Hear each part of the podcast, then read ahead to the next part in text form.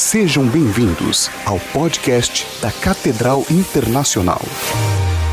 Olá, gente, boa noite, a paz do Senhor Jesus, amém? Tenha a bondade de sentar, fica à vontade. Glória a Deus, muito, muito, muito, muito bom estar com vocês aqui nesses dias, muito feliz, empolgado.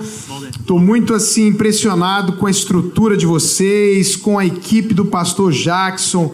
Os pastores são amorosos, educados, vocês são um pessoal extraordinário, vocês estão de parabéns. Glória a Deus, a gente está feliz, estamos com a nossa família aí. Se vocês conhecessem a minha filha pregando, vocês nem ficavam aqui. Ia todo mundo me deixar sozinho aqui, porque ia lá ouvi-la pregar. Ela é uma benção. Ah, teve ontem com vocês, né? Ela é uma benção, é uma mulher de Deus. Gente, é, todos os livros eu achei que eu tinha trazido livro suficiente para levar para Portugal. Mas eu acho que vai acabar os livros. Então, o restinho de livro que tinha é, está ali fora no final da reunião. Então tem livro para casamento, livro de criação de filhos, livro de comunicação. Muito obrigado. Tem vários é, materiais ali, aliás, alguns materiais que ainda sobraram, né? Ainda vão estar ali. Tem voucher, o pessoal às vezes não se toca, mas tem os vouchers ali com pregações, inclusive a mensagem de hoje tem lá, a de ontem tem lá e outras pregações que você pode ouvir online e livros que você pode baixar em PDF. Como eu disse ontem, eu sei que tem gente que não veio ontem, está vindo hoje, imagino. Como eu disse ontem, você não tem que pagar pelo material. Os livros estão lá, os vouchers estão lá. Se você tem dinheiro, você deixa uma oferta. Se você não tem dinheiro, pega o que você precisa. Porque se eu não receber a sua oferta, eu sei que eu vou receber o meu galardão no céu para abençoar a sua vida e família. Amém? Então o material tá lá. Se você não pegar é porque você não quis. Se você não pegar é porque você ficou com vergonha boba, porque eu estou dizendo para você que o material tá ali para você. Aí se você pegar e falar: "Não, eu quero deixar uma oferta desse". Se não, pega o material, não tem nem que explicar nada, leva e ouça e compartilhe e abençoe e seja abençoado. Amém, gente. Obrigado, pastor, por todo o carinho. A gente hoje foi muito bem cuidado pelo Gilberto. Meu Deus do céu, demos um trabalhinho para ele, que a gente já conhecia Londres, mas a Maísa e o Josué não, então queria tirar foto não sei aonde, queria aparecer não sei aonde. E a gente acompanhando, foi muito bom. A gente está amando estar tá com vocês. Pessoal, vamos abrir a nossa Bíblia em Gênesis capítulo 29. Só mostrar para quem. Alguém não veio ontem? Deixa eu ver quem não veio ontem. Aí, muita gente. Deixa eu mostrar só rapidinho então a nossa família toda. Só mostrar a nossa turminha. Eu sou casado, esse ano eu faço 29 anos de casado, minha esposa está ali, pastora Maírla. E nós temos quatro filhos. A pastora Maísa foi com Josué lá com os adolescentes. Eu acho que tem aí um bannerzinho aí. E essa é a nossa turminha. A Bibi ficou lá porque casou, tá recém-casada, casou agora 10 de fevereiro. O Ricardinho, que também casou agora em novembro, tá lá. E o, o Josué e a Maísa que estão aí. Nossa rede social mais forte, se você quiser seguir a gente, é o arroba Família de Sucesso. E no YouTube tem muito conteúdo, inclusive o último é, lançamento, o último vídeo foi um podcast, eu e o Luciano falando sobre divórcio e novo casamento. Tá bom, gente? Vamos lá então. Obrigado, querido, obrigado. Ó, isso na minha igreja ninguém faria, deixaria esse negócio aí na frente. Devia ter filmado você para mostrar lá para eles como é que faz. Gênesis 29, a partir do verso de número 16, que diz assim: Ora, Labão tinha duas filhas, o nome da mais velha era Lia, algumas traduções trazem Leia, e o da mais nova, Raquel. Lia tinha olhos meigos, baços, mas Raquel era bonita e atraente. Como Jacó gostava muito de Raquel, disse: Trabalharei sete anos em troca de Raquel, sua filha mais nova. Labão respondeu: Será melhor dá-la a você do que algum outro homem fique aqui comigo. Então Jacó trabalhou sete anos por Raquel, mas lhe pareceram poucos dias pelo tanto que a amava. Então disse Jacó a Labão: Entregue-me a minha mulher, cumpri o prazo previsto e quero me deitar com ela. Então Labão reuniu todo o povo daquele lugar, deu uma festa, mas quando a noite chegou, deu sua filha Lia a Jacó e Jacó deitou-se com ela. Labão também entregou sua serva Zilpa à sua filha para que ficasse a serviço dela. Quando chegou de manhã no outro dia, lá estava Lia. Então Jacó disse a Labão: O que, você me fez? Eu não trabalhei por Raquel? Por que você me enganou? Labão respondeu: Aqui não é costume entregar em casamento a filha mais nova antes da mais velha. Gente, eu quero falar com vocês hoje sobre o tema Como ter o casamento dos meus sonhos. Como ter o casamento dos meus sonhos? Casamento dos sonhos não significa casamento perfeito. Casamento dos sonhos significa um casamento que, apesar das dificuldades, apesar das imperfeições, é um casamento bom, feliz, que vale a pena, que a gente quer continuar casado. Então, o que, que eu faço para pastor para ter o casamento dos sonhos? Como eu disse ontem, eu trabalho com casais e família há mais de 25 anos. E eu sei que todo mundo que casa, todo mundo se frustra com o casamento. Você pode se assustar com essa afirmação. Não, pastor, não me frustrei. Na verdade, o que pode ter acontecido é um nível de frustração pequeno. Mas frustração é impossível não acontecer. Por quê? Porque existe uma grande diferença entre o sonho e a realidade, entre o que você imagina e o que de fato é, entre o ideal e o real. Então você pode ter pequenas frustrações no relacionamento. Talvez alguém esperava encontrar 10 coisas no casamento e encontrou 7, 8, e aí só teve duas coisas. Então ela é feliz, realizada, mas teve frustração. Agora, o problema é que a maioria das pessoas fez muita expectativa em cima do casamento, e vamos colocar esse exemplo: esperava 10 coisas do casamento e aí encontrou 3, 4 coisas, e o nível de frustração é maior. Mas a frustração ela acontece, porque eu repito, o sonho é diferente da realidade. E aí a gente vai ver a história do Jacó. E ele casou com duas mulheres. Eu quero aproveitar que ele casou com duas mulheres. A gente vai fazer durante um momento da mensagem o seguinte: a Raquel, ela vai representar o sonho, e a Lia vai representar a realidade. E a gente lê no texto que que a Lia tinha os olhos baços, os olhos tenros, vírgula, mas a Raquel era bonita e atraente. Em outras palavras, a Lia era feia. A Lia era feia. Vou até beber água. A Lia era feia e a Raquel era bonita. Outra coisa, irmãos, hoje é fácil, né? Hoje a gente procura no Google e a gente acha o significado do nosso nome. Qualquer um colocar lá significado e colocar o nome vai aparecer. A gente colocou os nomes dos nossos filhos baseado nos significados. Maísa, que é a mais velha, significa pérola, preciosa. Bianca significa branca, santa, pura.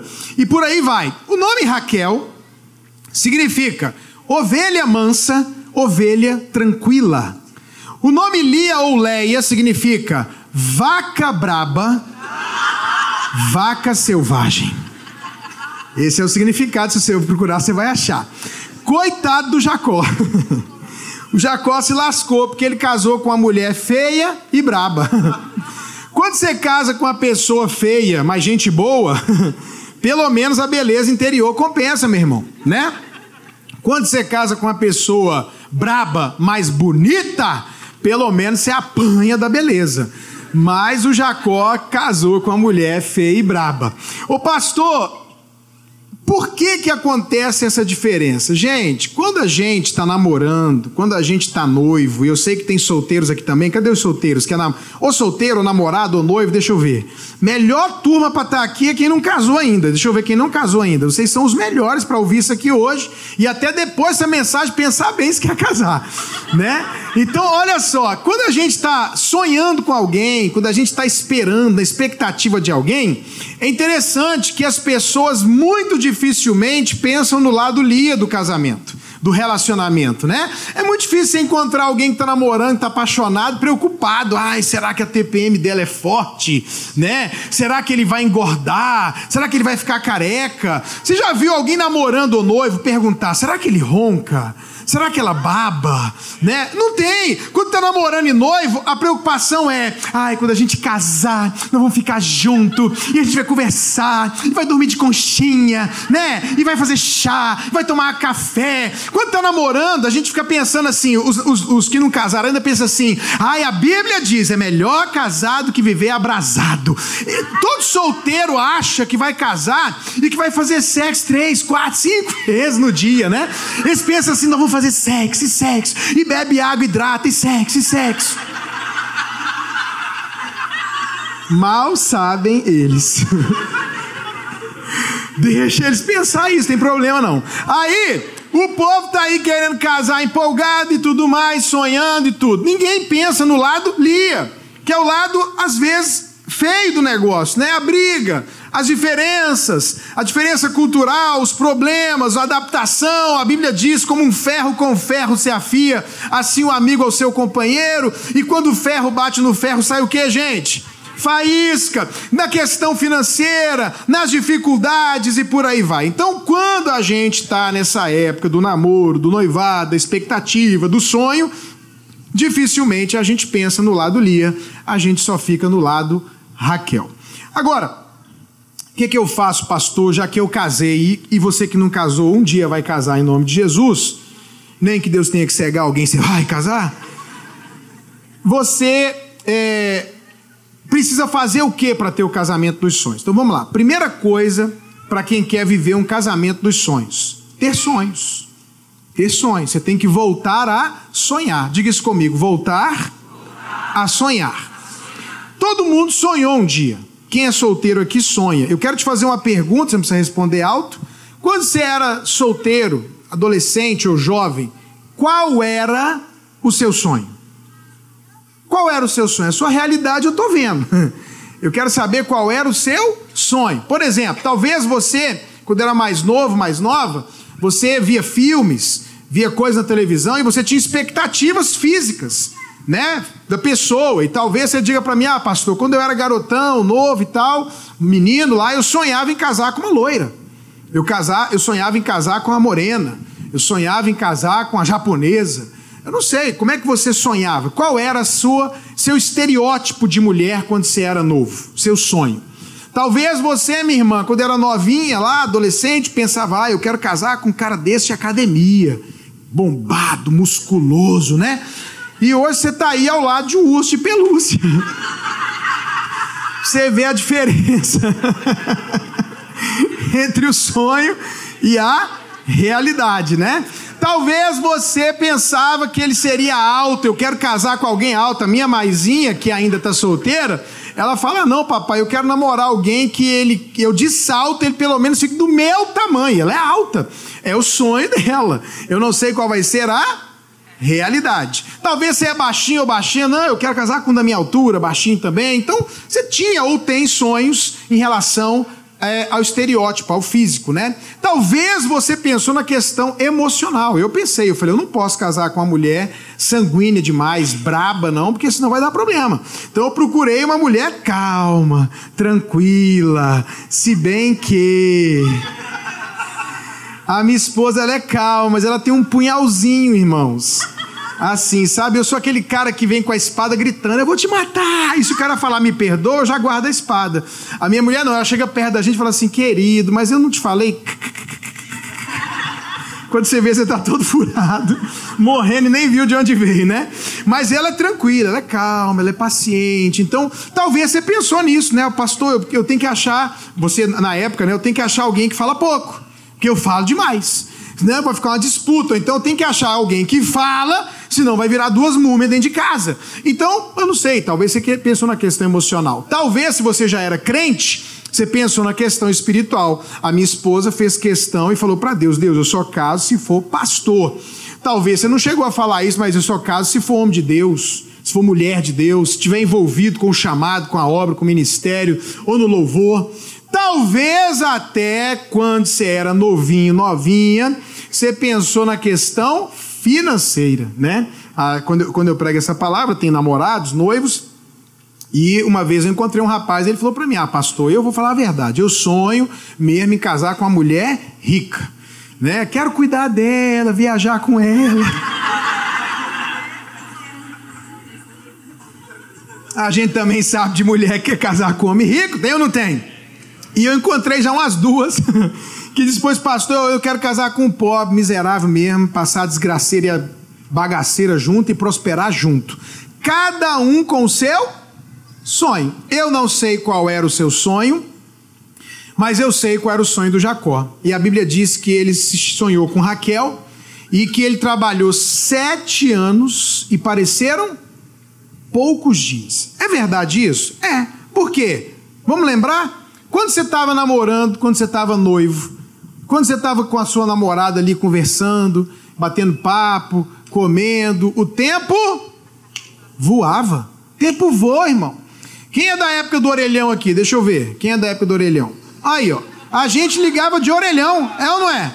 Ligava de orelhão, fichinha e conversava, conversava o bolso cheio, ficha, ficha, ficha, e conversava. Tinha telefone em casa, era caríssimo a ligação, caríssimo. Meu pai e minha mãe, namorando com essa aqui, queria me matar, que a gente pegava de noite, ligava, e ó, uma hora, uma hora e meia de papo, e o tempo voava. E o pior, né, irmãos? A gente ficava uma hora no telefone e no mínimo 10 minutos era: desliga você.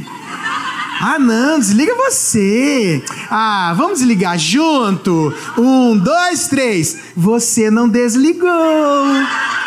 Meu Deus do céu! E eu ficava na porta da casa do pai dela, ela do lado de lá da grade, eu do lado de cá, o pai dela mineiro, brabo, e daqui a pouco ele dava um grito, 10 horas da noite, no máximo 10 e meia, pra dentro, Maíla! E eu falava, ai, que saco, meu irmão, quando eu casar, a gente vai conversar o que quiser. Então a gente, quando tá apaixonado, o tempo voa. Outra coisa, quando a gente está apaixonado e sonhando com alguém, Todo esforço que você faz para conquistar a pessoa não parece pesado, irmãos. Você pode ver, se a pessoa falar que quer comer um negócio, a menina dá um jeito de preparar aquela comida, de procurar na internet jeito de fazer. É a época que os gordinhos emagrecem. Pode ver se a menina passou a vida gordinha, chegou na adolescência, apaixonou, ela consegue emagrecer, ele consegue emagrecer, consegue para academia ser muito magrinho para crescer um pouquinho. É a fase que o povo se esforça e não é pesado. Eles querem fazer porque quer agradar, porque quer conquistar, porque quer impressionar. É uma época que milagrosamente os homens têm a capacidade de tomar banho e escovar o dente todo dia. Eu não sei você, irmão, mas é uma luta com esse menino adolescente. Tem uma fase da adolescência que eles só querem andar de moletom, primeiro. Segundo, lá, e, e lá no Brasil, quente. Tá todo mundo assim, eles de moletom. Segundo, não quer tomar banho. Vai tomar banho, Ricardinho. Vai tomar banho, Ricardinho. Escova esse dente, Ricardinho. Mas ele começou a gostar de uma menina na igreja? Acabou o problema, meu irmão. Dois, três banhos no dia, troca de roupa duas vezes, house na boca, perfume e cuidando das, de emagrecer. É incrível. Essa fase o povo quer agradar. A mulherada também, é maquiagem, é cabelo, coloca cinta, que eu sei que vocês colocam, né? Pra dar aquela segurada. Esse sutiã milagroso que levanta tudo tudo. E eu sei que aqui tem também, imagino que tem, porque no, em Brasília tem uma calcinha chamada Bundex. Não é? Que é uma calcinha com preenchimento. É. Tem um monte de menino que vai casar enganado nessa geração. Eles acham que a menina tem bumbum, mas não tem, não, meu irmão. É o Bundex. O negócio é arrumadinho assim, ó. É cinta, bundex, sutiã, tudo arrumado. Esses dias um. um bundex da menina saiu do lugar, meu irmão. Ficou torto assim, ó. Aí como é que você chega pra menina e falou, irmã, seu bumbum tá fora do lugar, arruma ele aí. Meu Deus, mas o povo faz de tudo para impressionar para ficar bonito, para agradar, leva no aeroporto de madrugada e o que tiver que fazer, paga a conta cara, mas o povo quer impressionar. Por isso que para o Jacó, sete anos pareceram poucos dias, porque o tempo voou e o trabalho não pareceu pesado. Foi isso que aconteceu. Aí chegou o tempo do casamento. Ele falou: Ó, cumpriu os sete anos, quero casar. Eu penso que o Labão fez uma tenda longe da fogueira, de luz, de tudo, né? Blackout total. Em Israel, a festa de casamento dura sete dias, não é como no Brasil, que são horas. E aí o povo tá lá sete dias, e vinho, e carne, e dança, e vinho, e carne, e dança. Um dia, dois dias, três dias, quatro dias, cinco dias, seis dias, sete dias. Pronto, meu filho, você está liberado para o momento tão esperado, que é o quê? Noite de núpcias, lua de mel. Aleluia. Põe lá o Jacó na tenda. Irmão, vamos falar a verdade? Jacó entrou na tenda, esperando sete anos e sete dias. Ele não foi lá conversar né? E aí, tá bem? Como é que ele foi consumar o negócio, finalmente, né? Chegou o dia. E aí foi lá, noite maravilhosa, abençoada. Dormiu, acordou. Quando ele abre o olho, irmão, e olha para o lado, ele vê o Satanás na cama dele. Não é a Raquel, gente. Pelo amor de Deus, que susto que deve ter tomado esse cara, né? Não abriu o olho. Que que é isso? E aí ele tomou um susto, pulou da cama, saiu correndo e foi reclamar com o sogro. Posso falar a verdade para vocês? A gente passa por essa mesma coisa. A gente gosta de alguém, se apaixona por alguém, se esforça para conquistar essa pessoa e a gente fica ali, namora, noiva, casa. E no outro dia, no outro dia, pode ser dias depois, uma semana depois, um, um futuro bem próximo. Ou pode ser literalmente no outro dia. Por exemplo, talvez você fez uma expectativa sobre sexo. Talvez você fez uma expectativa sobre noite de núpcias. Você tinha uma coisa na sua cabeça, um, um sonho. E literalmente, no outro dia, você descobriu que o sonho era diferente da realidade. Pastor, minha lua de mel foi sensacional, minha noite de núpcias foi ótima. O que, que, pode então acontecer? Pode acontecer um dia, dois, três, uma semana, dez dias depois, sei lá, algum, alguns dias, algumas semanas depois, coisas começam a acontecer no relacionamento que fazem com que a gente comece a descobrir que o sonho é diferente da realidade. De repente você casou, e daqui a pouco, lá no momento do casamento, na lua de mel, ou semanas, ou até um mês depois, rolou um grito que você não esperava. Rolou alguém chutar alguma coisa na hora da raiva, quebrar um prato. De repente a pessoa soltou um palavrão, você falava, não, mas eu não esperava isso, uma brutalidade. De repente você descobriu que essa pessoa tem depressão, é bipolar, gasta mais do que ganha mente. De repente você descobriu coisas no, na, no corpo dela que você não sabia, ou na alma dela que você não sabia, ou na espiritualidade dela que você não imaginava. A gente foi chamado para atender um casal e esse cara canta, prega, viaja. Problema no casamento, a gente foi ajudar. Quando a gente está lá conversando, a esposa vira para nós no segundo dia e diz assim: Sabe qual é o problema, pastor? É que eu conheci esse cara no altar. Eu conheci ele cantando, pregando, abençoando, mas em casa ele não é crente. O problema é que em casa ele não é o homem de Deus que ele é em cima do altar. Irmãos, isso não cabe na minha cabeça. Não cabe eu estar aqui, essa dualidade. Aqui eu sou homem de Deus, aqui eu sou pastor, e lá na rua eu sou outra coisa. Isso não existe. Isso não existe. Mas lá acontecia isso. E ela falou, pastor, se eu chamar meus filhos aqui agora, pergunta para eles de UFC. Pergunta para eles de time de futebol do meu marido e eles vão responder tudo, mas eles não sabem nada de Deus da boca dele. Ele não é o homem de Deus que eu imaginava. Encontrei um cara que era da minha época de mocidade da igreja e a gente se encontrou numa festividade em algum lugar, tinha uma turma antiga e tal, a gente está lá conversando, eu e ele. Daqui a pouco a esposa dele entra. E a esposa dele é sanguínea, alegre, conversa, brinca. Sabe aquela pessoa que chega num ambiente e deixa um ambiente bom? E ela pega no pé e tal, é uma mulher inteligente, interessante, bonita. E a gente está batendo papo aqui, ele falou assim para mim, pastor lá, minha esposa. Aí eu falei, cara, que legal. Ele falou, pois é, eu amei essa mulher, me apaixonei por essa mulher aí. Mas sabe qual é o problema? É que em casa ela é outra pessoa.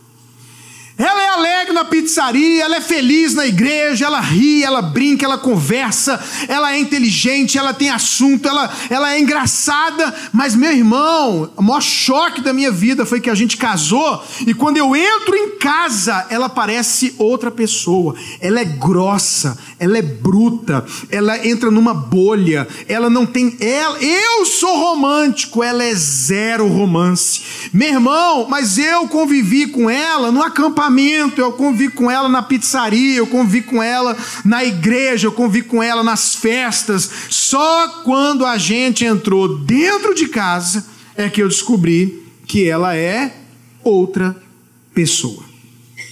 E aí a gente casa, irmãos, e começa a ver as diferenças, e começa a ver os defeitos, e começa a ver as fraquezas, e começa a ver os limites, os traumas, e começa a ver os pecados, e começa a entrar em choque, e tem brigas, decepções, ouve coisas que nunca imaginou ouvir, passa por coisas que jamais imaginou que passaria ao lado daquela pessoa. E aí qual é a sensação que a gente tem? A mesma sensação do Jacó. E qual foi a sensação do Jacó? Fui enganado. Eu fui enganado, pastor.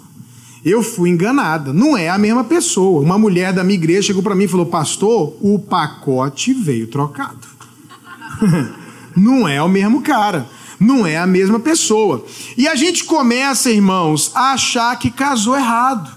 Casei errado. Não é possível, não era esse homem, não era essa mulher. E se você teve outros relacionamentos, começa a comparar com ex-noivo, ex-noiva, ex-namorado, ex-namorada. E será que eu não devia? E às vezes o Satanás vem e sopra. Vai lá no Facebook ver como é que ele tá, como é que ela tá. A crise começa a entrar. E aí eu digo que muitos casais, infelizmente, entram no modo que eu chamo modo sobrevivência. Eles começam a sobreviver, mas não há mais sonho. Então o sonho morreu. Por quê? Porque agora eu descobri que a realidade é outra. E sem sonho eu vou levando esse casamento aqui. E vou tocando esse casamento aqui. Vamos ver onde é que vai dar esse trem. E tem momentos até felizes, mas a maioria deles é triste, é de problema, é de briga. E aí começam as acusações. E irmãos, é uma coisa terrível. Então eu não sei como você está. Eu não sei qual é a situação do seu casamento. Mas olha aqui para mim. Você está aqui hoje à noite noite. E existe casamento feliz. E Deus é o Deus do sobrenatural que muda a história. E Ele tem para você um casamento dos sonhos. Repito, não é perfeito, mas é bom. Mas para ter o casamento dos sonhos, eu preciso que hoje você tenha coragem de voltar a sonhar.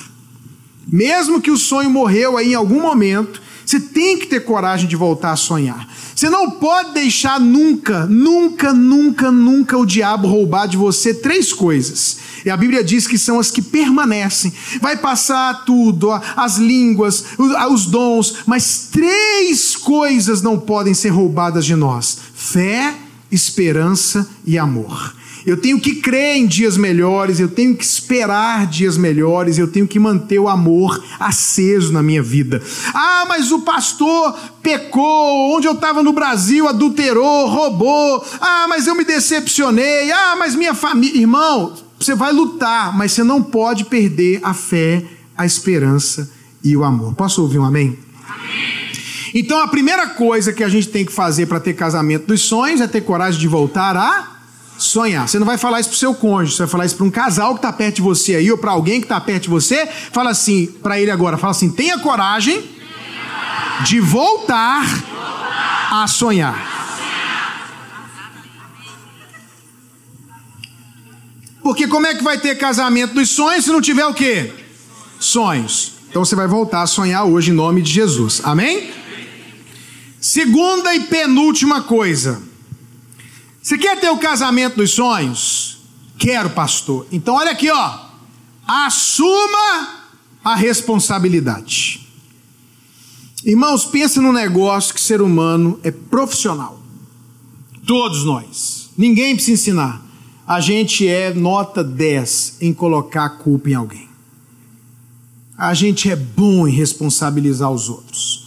Quando alguma coisa não está dando certo na nossa vida, a gente arruma um culpado. Eu não tive pai, a minha mãe me bateu, eu fui adotado, eu fui violentado, eu fui estuprado, eu, eu não sei o quê, e a gente vai arrumando alguma coisa para colocar a culpa e a gente vai lá e diz é porque eu moro na Inglaterra, é porque eu nasci em Minas, é porque eu sou branca, é porque eu sou preta, é porque. E aí a gente vai arrumando um jeito de explicar a nossa falta de sucesso. Deixa eu falar uma coisa para vocês: é um livro que não é cristão, então se você por acaso for ler, você tem que tomar cuidado, porque tem espinhas, e é um autor muito bom chamado Napoleão Hill. Ele tem, um, entre os livros que tem, um dos livros dele fala das. É, ele estudou homens de sucesso no mundo inteiro, de diferentes culturas que não se conheciam, diferentes áreas de sucesso, de lugares diferentes, e ele chegou a uma conclusão incrível.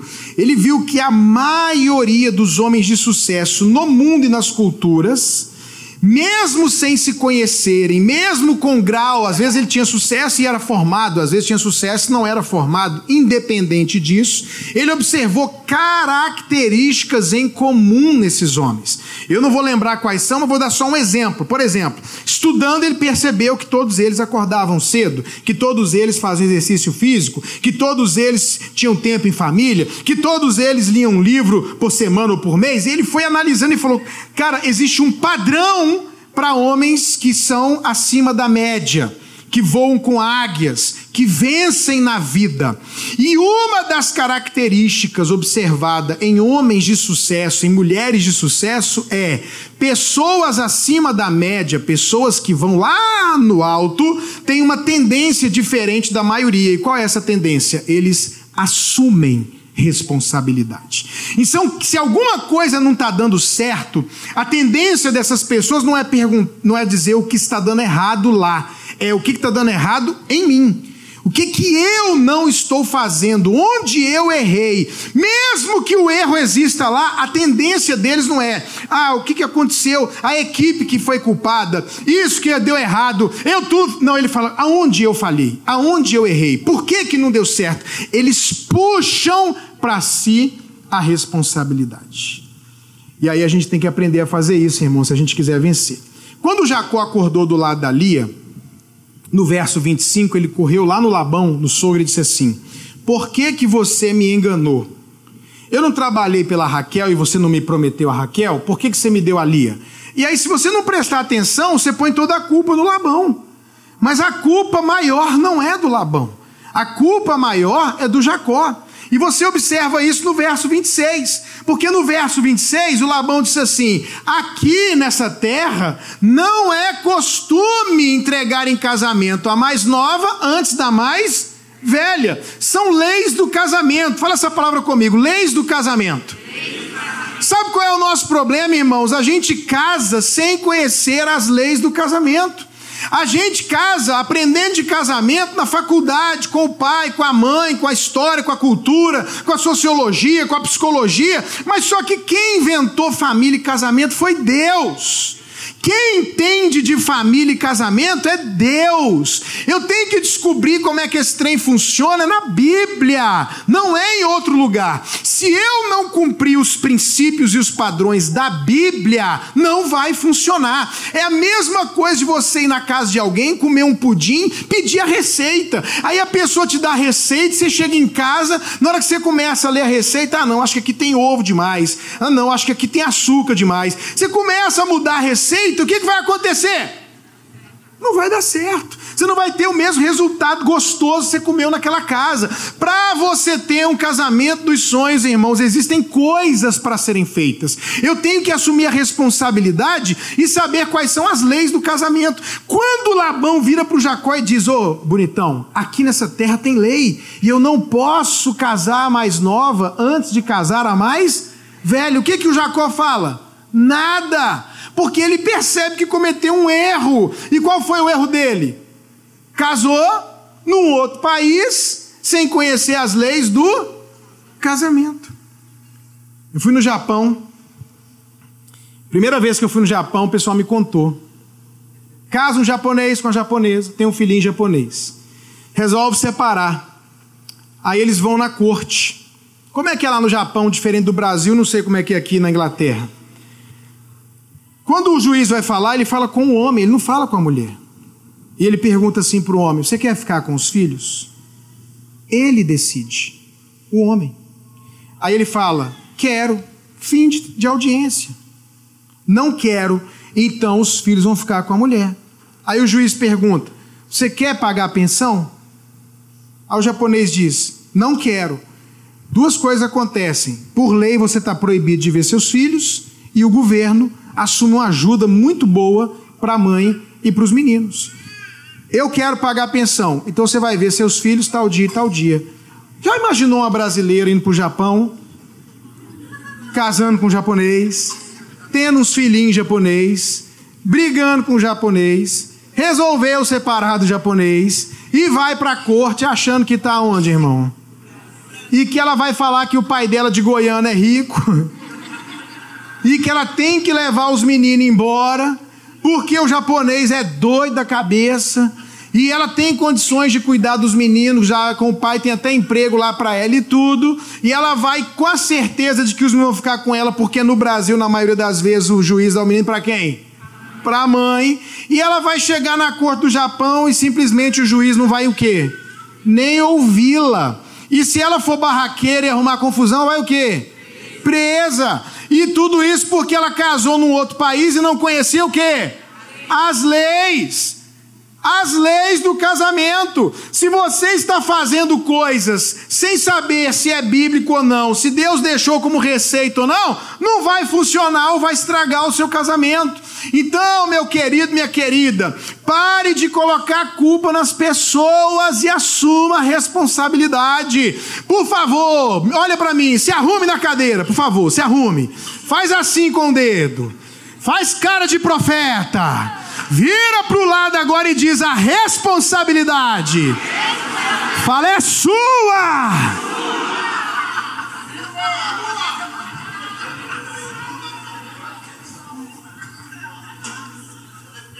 Ô irmão, vamos, vamos atender aqui um casal, Pastor Paulo. Vamos. O que está acontecendo, querido, querida? Pastor, o pessoal põe a culpa em Deus, irmão. Do casamento tá ruim em Deus. Uma mulher me procurou e disse, pastor, tipo me botando na parede. Pastor, eu orei e jejuei. Por que, que Deus deixou eu casar com essa miséria? Quer dizer, a culpa é de quem? De Deus. A culpa é de quem? É do Satanás. Foi o capeta que enviou ele ou ela. A culpa é de quem? O, o, o, o Jacó botou a culpa em quem? No sogro. E a culpa é de quem? Eu não sei vocês, pastor, mas infelizmente eu já fui culpado. A culpa é sua, pastor. Eu falei para a menina, falei, eu? É você. O senhor sabia que ele era assim e não me avisou. Eu falei, irmã, eu não tenho como saber disso. E ela falou, não, o senhor sabia. O senhor, o senhor sabia que ele era assim, não me falou nada. Eu falei, ó, oh, irmã, eu nunca fui casado com ele. Para de brincadeira, pastor. Eu falei, eu sei que tá brincando, aí eu não sei. E ela botou a culpa em mim, saiu da igreja, divorciou, botou no Facebook que a culpa era minha. Eu, eu lembro de uma, de uma, piada que a mulher ligou para o marido e falou: A moça está sabendo. Marido, não. O que, que foi? Você não está sabendo. Ele, o que, que é? Fala logo. A mulher falou: pastor, lembra o pastor que fez o nosso casamento? Ele morreu. O cara falou: Aqui se faz, aqui se paga.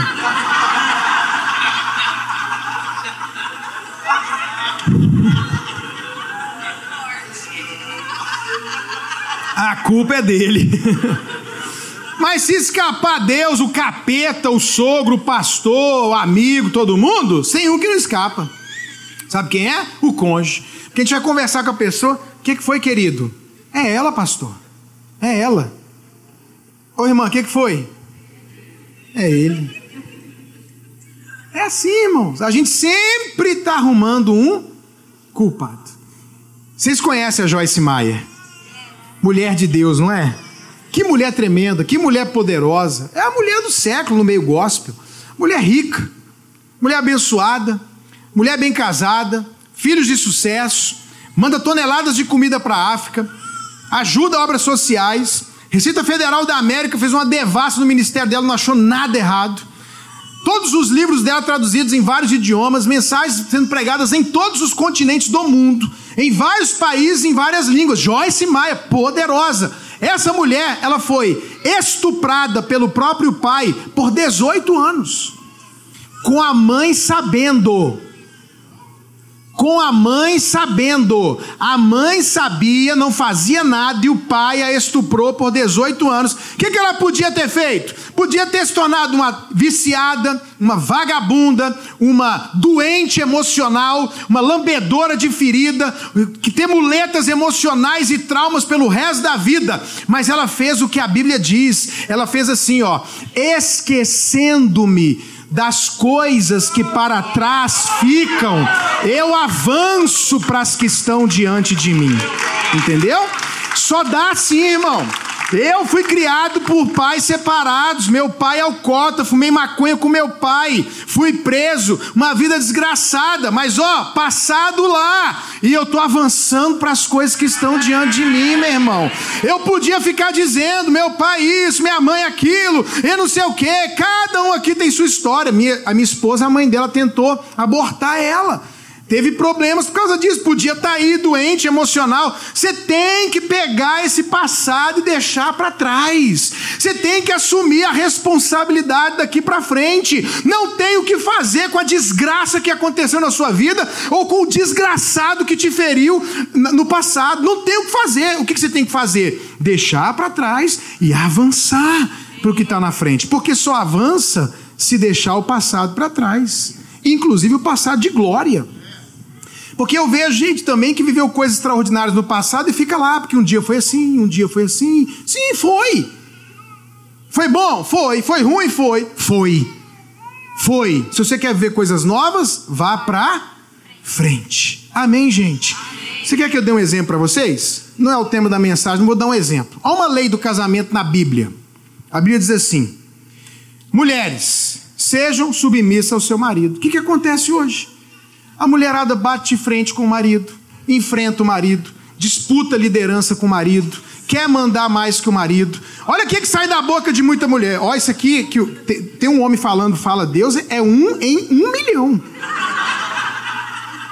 Não a cada 300 pregações que eu faço, acontece isso aqui uma vez na vida. Porque 90% das 99% das vezes os caras estão tudo calados. Por quê? Porque estão dominados. Tem medo. Se falar amém, Jesus, leva um.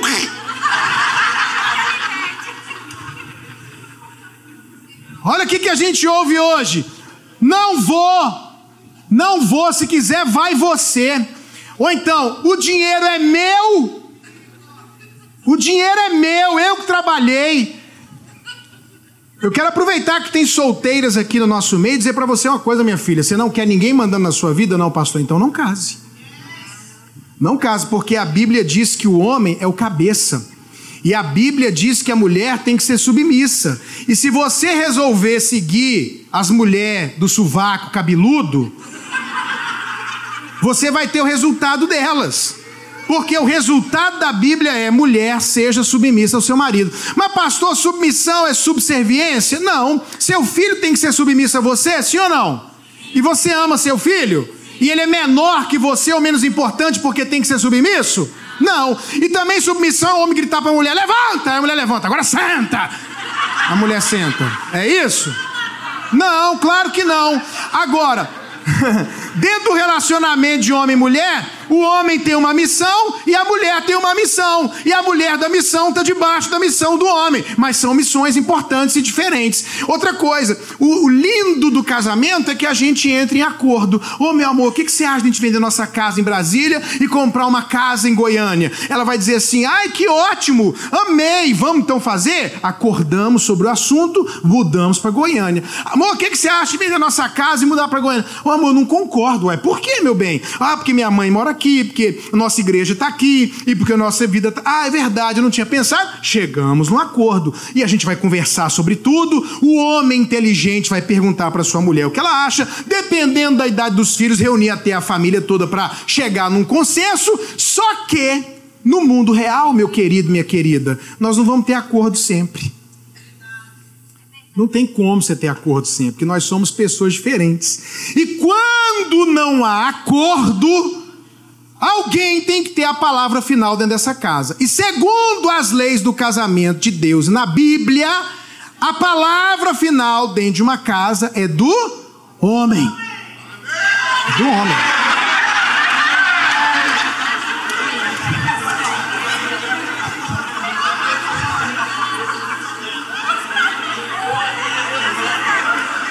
É do macho.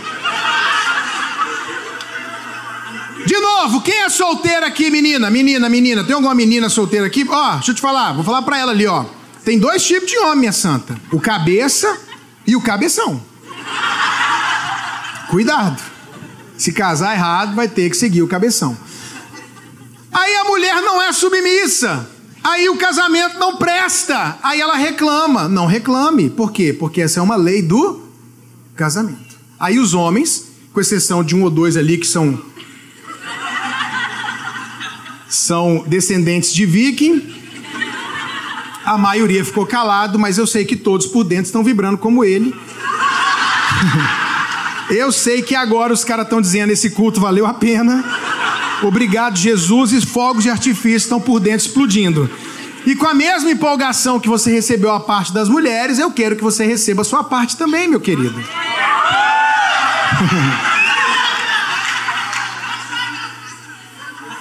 Porque a Bíblia diz: mulheres sejam submissas aos seus maridos, e diz: maridos, amem suas esposas, como Cristo amou a igreja. Qual é o problema de muito relacionamento, irmãos? Homem querido, meu amigão, olha aqui para mim. Seu problema, e eu quero dizer para as mulheres, não é que o homem não te ama. Não é que você não ama sua mulher, você ama sua mulher, eu sei que você ama.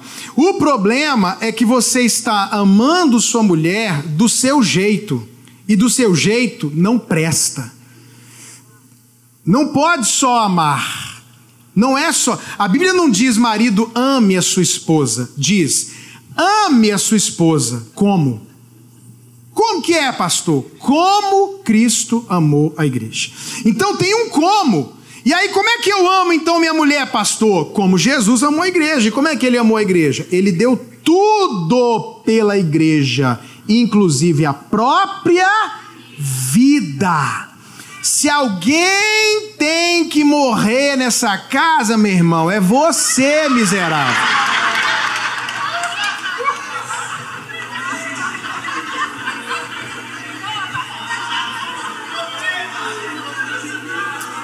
Eu acho,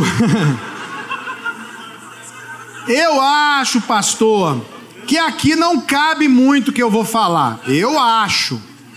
Mas como o povo aqui é do Brasil, sabe do que eu estou falando e adequa à realidade do que você está vivendo de cultura hoje. Você sabe que no Brasil, questão financeira pega, né? Então, muitas vezes a mulher chega para o marido e diz assim para ele: Poxa, amor, vamos ter uma noite especial, vamos jantar fora. O que, que os caras respondem? Tem dinheiro não! Tem dinheiro não, tá maluco? Você tá guardando, se for aqui, né? Tá guardando dinheiro, você não lembra, não? Ou então faz uma gracinha, comer fora onde? Na garagem?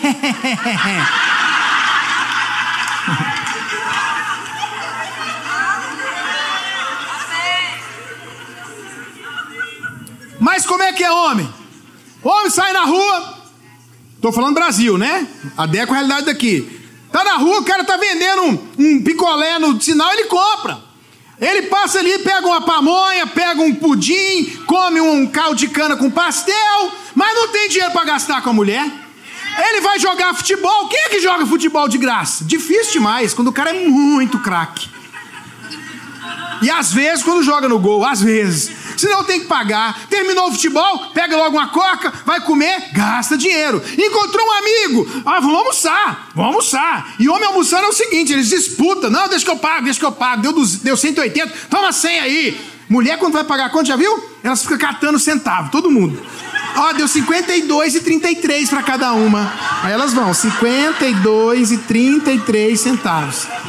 Os caras não, os caras querem pagar, deixa. Mas não quer pagar pra mulher. Eu vejo, irmãos, no Brasil, os caras andando de Dudalina, Lacoste, e as mulheres lascadas do lado, irmão. Com as calcinhas furadas no varal.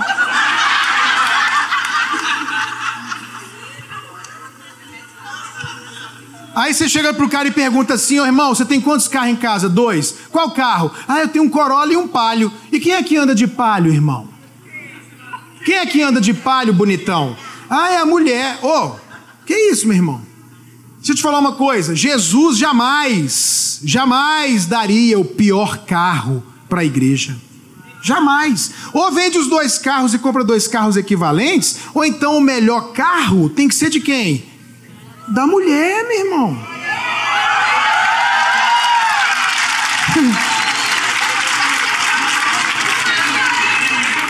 Ô pastor Paulo, mesmo estando aqui, eu quero segurança para sair daqui hoje, viu?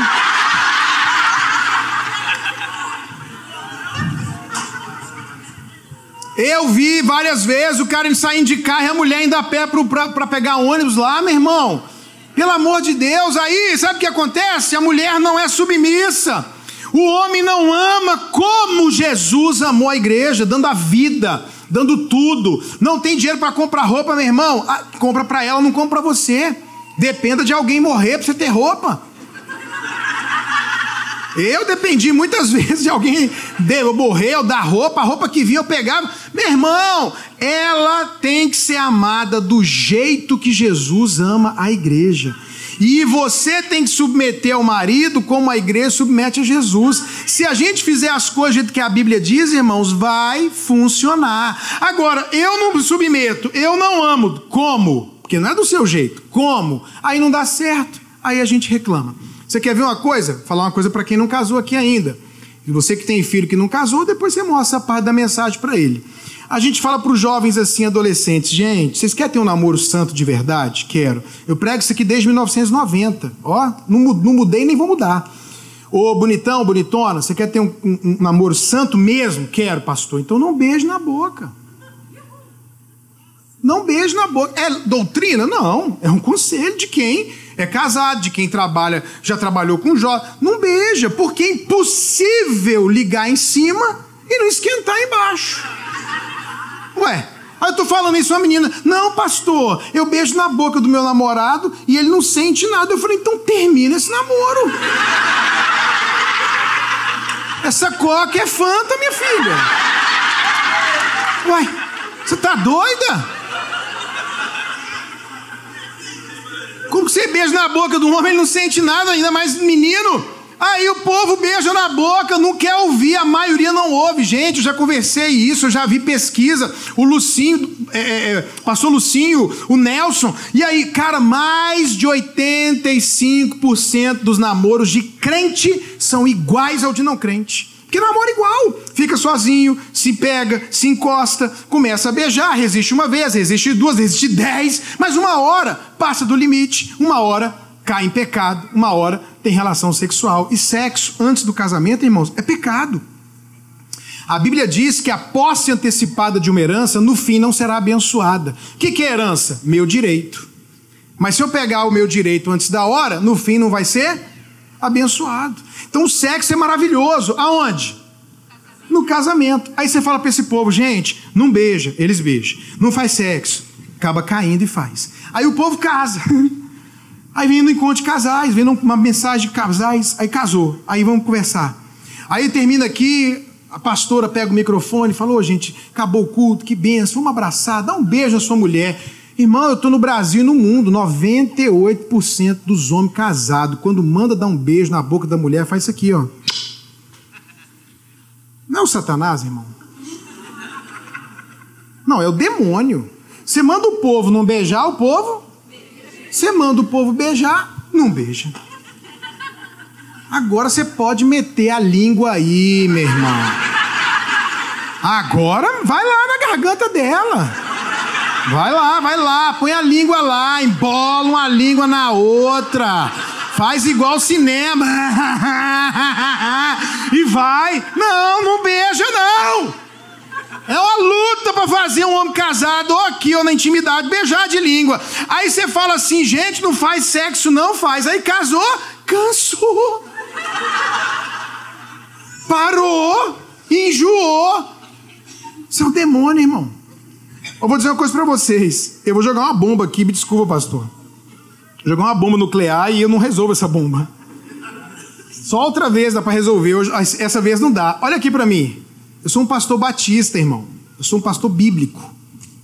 A Bíblia que proíbe, Bíblia, não é eu não, sou eu não. A Bíblia que proíbe fazer sexo antes de casar, proíbe negar sexo para o cônjuge depois de casado, viu? Se você não sabe, está na Bíblia.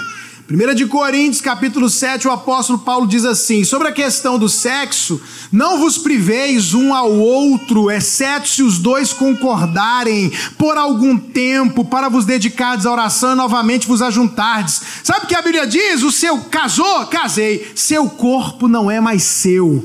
O corpo agora da mulher é do homem e o corpo do homem é da mulher. Cada um deu a outro o que lhe é devido. Tá na Bíblia, irmão. Obrigado, Jesus. Meu Deus, pastor, casei com um tarado. E agora o que é que eu faço?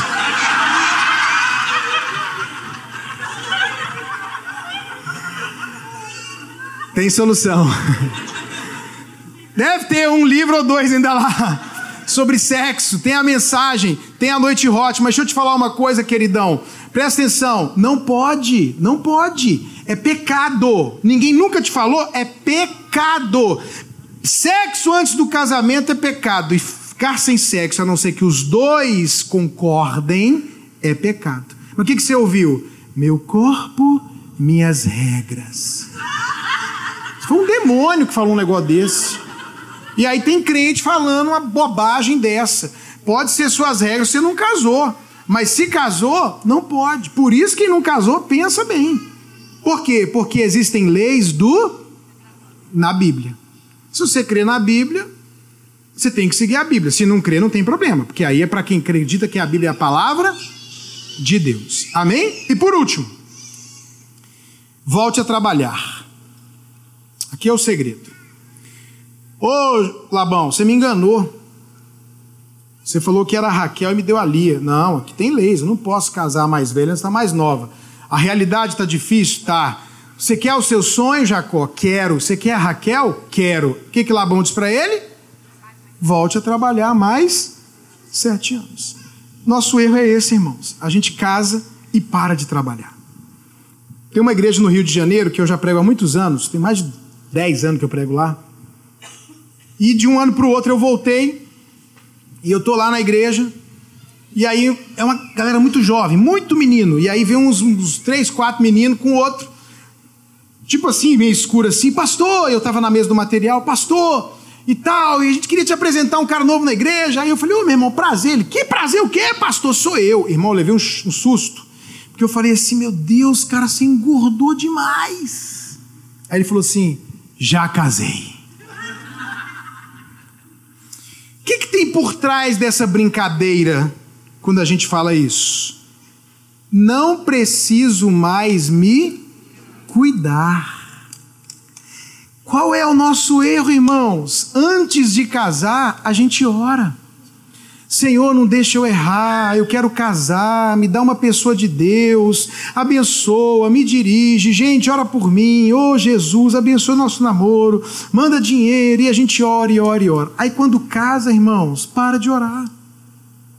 Não ora pelo marido, não ora pela esposa, não ora pelo casamento, não jejua pela família, pelo casamento. Não ora. Não ora. Ora por dinheiro, ora por isso, ora, mas não ora pelo casamento, pela pessoa.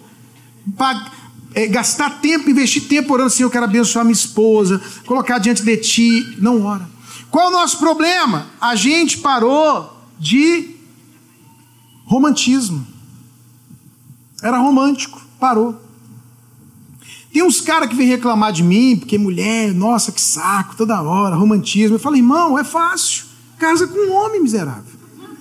Que vocês dois passam pelo outro, bom dia, bom dia! Joga cueca no chão e aí vai. Se não, mulher gosta de romantismo. Mulher gosta de bombom. Mulher gosta de flor. Mulher gosta, tem que ter. E eu não acredito que você conquistou essa mulher que está do seu lado sem romantismo. Não acredito. Eu não acredito que chegou para você assim: ó, é isso aqui, se quiser bem, se não quiser, amém. Duvido.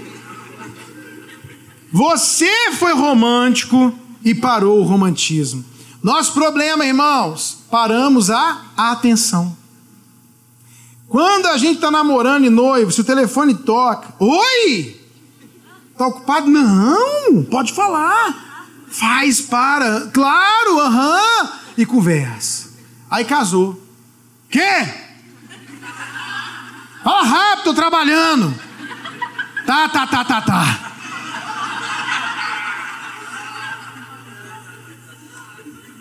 Não tem conversa, não tem comunicação, não tem atenção. Qual é o problema? Parou o respeito. Você já viu namorada ouvindo namorado contar piada? Elas choram de rir. Nossa, como ele é engraçado. Já viu mulher casada ouvindo o cara contar piada? Elas ficam assim, ó.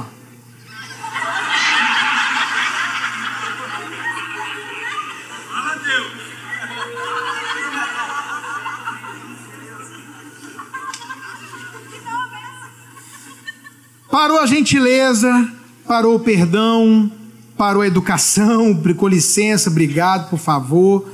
Parou de se cuidar. Irmãos, tem pessoas que valorizam o corpo. E aí simplesmente não se cuida mais, engorda, não toma banho. Ó, a, a Siri está falando que encontrou na internet o que mais engorda.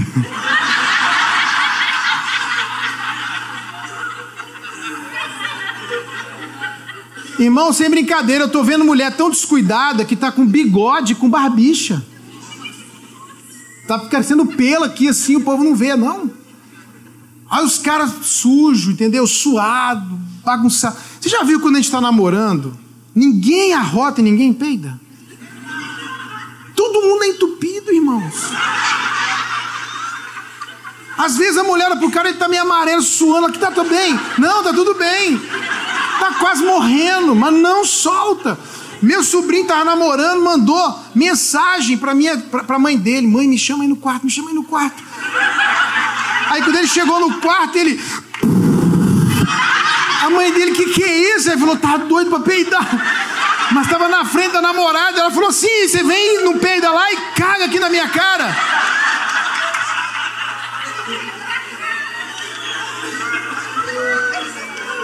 Se se arrotar namorando é assim, ó.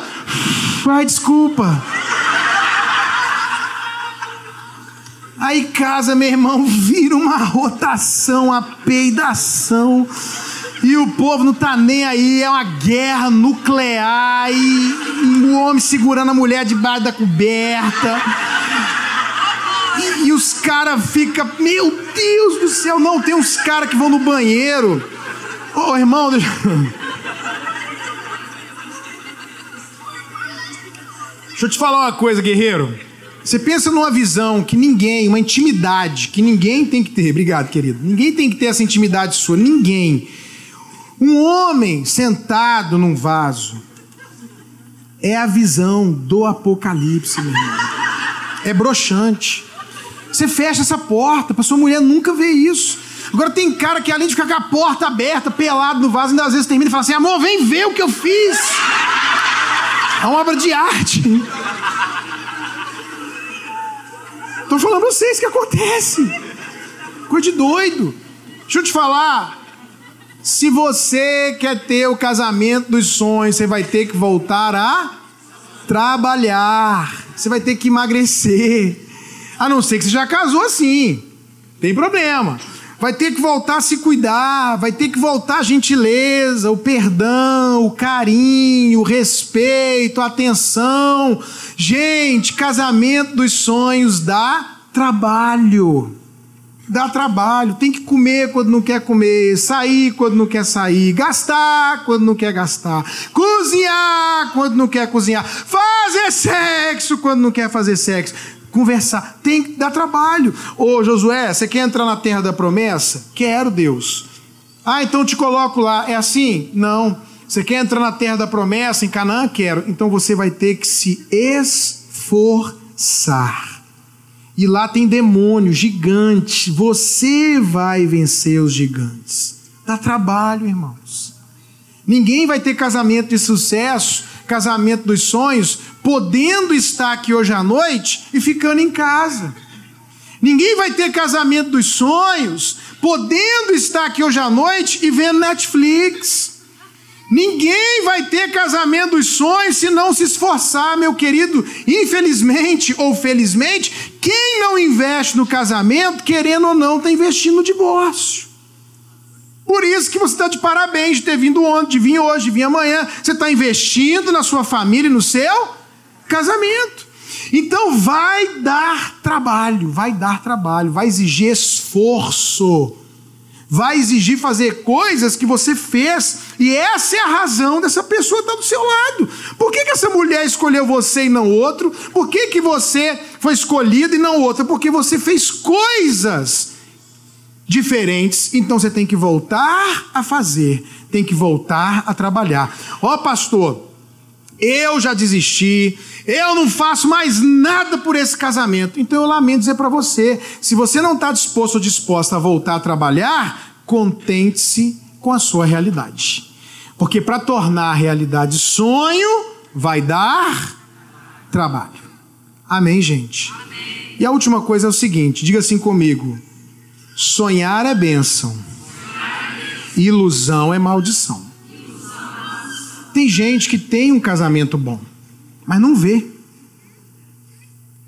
Tem gente que não enxerga o marido abençoado que tem, a esposa boa que está com ele, não enxerga. Porque tem um padrão que não é real, que quer uma coisa que não existe. É muita branca de neve na cabeça desse povo, é muita Cinderela. Ninguém mostrou a Branca de Neve dez anos depois de casado. Alguém mostrou? Qual foi o único que mostrou a verdade do casamento? O Shrek. Vocês viram depois que ele casou? Feliz para sempre. Aí mostra depois o Shrek lá sonhando com a vida de solteiro, os meninos gritando e a mulher chamando. E ali foi o único que mostrou. O povo quer uma coisa que não existe, irmãos. Acha que o Cláudio Duarte tem um casamento perfeito. Acha que o pastor Jackson tem o único homem feliz na terra. Que o pastor Paulo, que o pastor Ricardo, que o Josué Gonçalves, sei lá quem que você tem como referência. Deixa eu te falar, não existe casamento perfeito. Não existe homem e mulher perfeita. Todo mundo tem problema e desafios. Mesmo assim, é possível ser feliz. Por quê? Porque está acima da média. Mas não tem perfeição. Uma moça chegou para mim e disse assim: Pastor, eu quero casar com um cara da minha igreja, loiro, do olho verde. Eu quero que ele seja de 1,85m, Tribunal de Justiça de Brasília, que ele já tenha carro, casa, ministério, carioca e virgem. Falei, minha filha, até eu quero esse menino. Cadê esse menino? Cadê esse Thor? Só de ser carioca virgem é quase um milagre, minha santa. Você ainda quer essa lista toda aí? Loiro, 1,85m, bonitão, TJ, melhor dos melhores empregos de Brasil. Tá doida, tá solteira até hoje. Porque aqui é uma coisa que não existe. Pare de querer ilusão. O que é ilusão, pastor? Ah, então é para eu sonhar? Então eu vou sonhar com outro homem, com outra mulher, com outra família, com outro casamento. Isso é ilusão. Isso é maldição. O que é sonho? Sonho é você falar assim: eu vou me esforçar para tornar-me o sonho dele ou dela e vou me esforçar para tornar a minha realidade um sonho. Como? Volte a sonhar. Pare de responsabilizar as pessoas ou seu cônjuge e assuma a responsabilidade e volte a trabalhar. Vai exigir de você esforço. Amém, gente? Amém. Fica de pé no seu lugar para a gente orar. A gente que é crente, irmãos, além de toda a graça que Deus dá para o ser humano de fazer algo, de, de poder mudar situações, porque o, o ser humano tem a capacidade de transformação em si. Não é só crente que muda, não crente também muda. Agora, deixa eu te falar, a gente tem a ajuda do Espírito Santo. Você tem a ajuda de Deus. Você vai pedir isso para Ele agora: Senhor, me ajuda a restaurar o meu casamento, me ajuda a viver um milagre na minha casa. E eu quero dizer para você que a sua mudança vai gerar mudança, porque para toda ação há uma reação. Ah, eu só mudo se ele mudar. Não, não, não, não, não. Você tem que fazer a sua parte. A sua parte. Faça o que você foi chamado para fazer. Não quero que você saia daqui dizendo para seu marido, viu? Não, eu quero que você diga, viu? Que é, o que eu tenho que fazer? Então eu quero que você feche seus olhos agora, por favor. Eu quero abençoar a sua vida. Quero abençoar o seu casamento. Quero declarar que você vai viver um tempo novo na sua casa. Se você estava pensando em divórcio, em separação, hoje é o dia de você decidir que isso não vai acontecer, porque isso é ilusão. Obrigado, Jesus. Obrigado, Jesus. Obrigado por essa noite. Obrigado pelo investimento que essa igreja está fazendo na família e nos casais. Obrigado por essa noite. Obrigado pela tua palavra que nos confronta, que mexe com a gente. Obrigado pela promessa e pelo aviso de que a falta de conhecimento faz o povo sofrer. E a gente está trazendo conhecimento para que cesse o sofrimento. Eu quero te pedir que todo o coração que está aqui hoje, que está ouvindo essa palavra, seja um solo fértil. E que a semente, que a palavra produza fruto, mudança e transformação. Que o Espírito do Senhor venha sobre nós e nos ajude a ter fé, esperança e amor. Não vamos perder o que fica, as únicas coisas que permanecem, nós não vamos deixar o diabo roubar de nós. Vamos continuar crendo, vamos continuar esperando, vamos continuar amando, vamos nos esforçar para entrar em Canaã. Vamos vencer os gigantes com a ajuda do Senhor, porque essa é a tua promessa. Canaã, terra da promessa, é para nós. Vida abundante é para nós. Sentarmos à mesa com a esposa e os filhos e termos comunhão e alegria e riso é para nós. E por isso Deus nos ajuda a edificar um casamento vencedor, forte, abençoado nós declaramos em nome de Jesus: se alguém está precisando de um milagre aqui hoje, essa é a noite do milagre. Se alguém está precisando de uma visitação do Senhor, visita, meu Deus. Ajuda a liberar perdão, ajuda a conversar, ajuda a recomeçar, ajuda a viver um sobrenatural. Repreendemos o espírito de divórcio repreendemos o adultério, a traição, o engano das trevas e declaramos no nome de Jesus um povo forte, uma igreja de casamentos e famílias fortes. Que sejamos um modelo para o Brasil, para Londres, a Inglaterra e as nações da terra. Que nós sejamos aqueles que revelam que é possível ter um casamento dos sonhos e ter uma família de sucesso. Tua bênção alcance cada pessoa, cada casal e cada família aqui representada, em nome de Jesus. Quem recebe, diga amém. Você pode dar um aplauso a Jesus, porque Ele é bom e a sua misericórdia dura para sempre.